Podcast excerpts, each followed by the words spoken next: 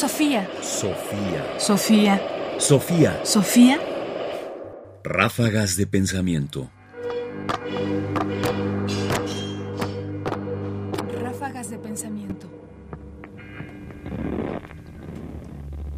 La idea de unidad en el proceso de conquista. Es imposible sustraer los eventos históricos, como la conquista, de las ideas dominantes de una época. Contemporáneo al arribo de los españoles a México, las ideas políticas de Tommaso Campanella apuntaban a la construcción de una monarquía universal, pensando que la unidad, es decir, que aglutinar toda la cristiandad bajo un solo mando, era el principio posible de la prosperidad. Octavio Paz, nuestro premio Nobel, identifica esta visión unitaria en el fenómeno de la conquista. No podría ser de otra manera. Escuchemos.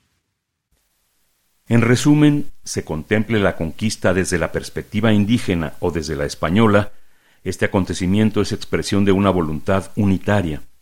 A pesar de las contradicciones que la constituyen, la conquista es un hecho histórico destinado a crear unidad en la pluralidad cultural y política precortesiana. Frente a la variedad de razas, lenguas, tendencias y estados del mundo prehispánico, los españoles postulan un solo idioma, una sola fe, un solo Señor. Si México nace en el siglo XVI, hay que convenir que es hijo de una doble violencia, imperial y unitaria, la de los aztecas y la de los españoles. Octavio Paz el laberinto de la soledad. En la época en que se produce la conquista, la idea de la unidad es una idea dominante en muchos sentidos. En el sentido, digamos, metafísico, en que el mundo es uno, la unidad y la realidad es una sola, y que por lo tanto también el gobierno unitario y las formas de integración y reflejo de esta unidad en el gobierno formaban parte de la agenda política del momento.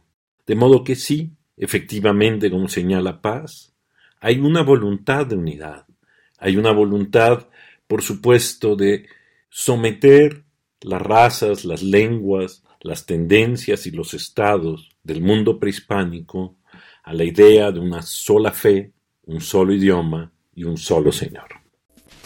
Sofía. Sofía. Sofía.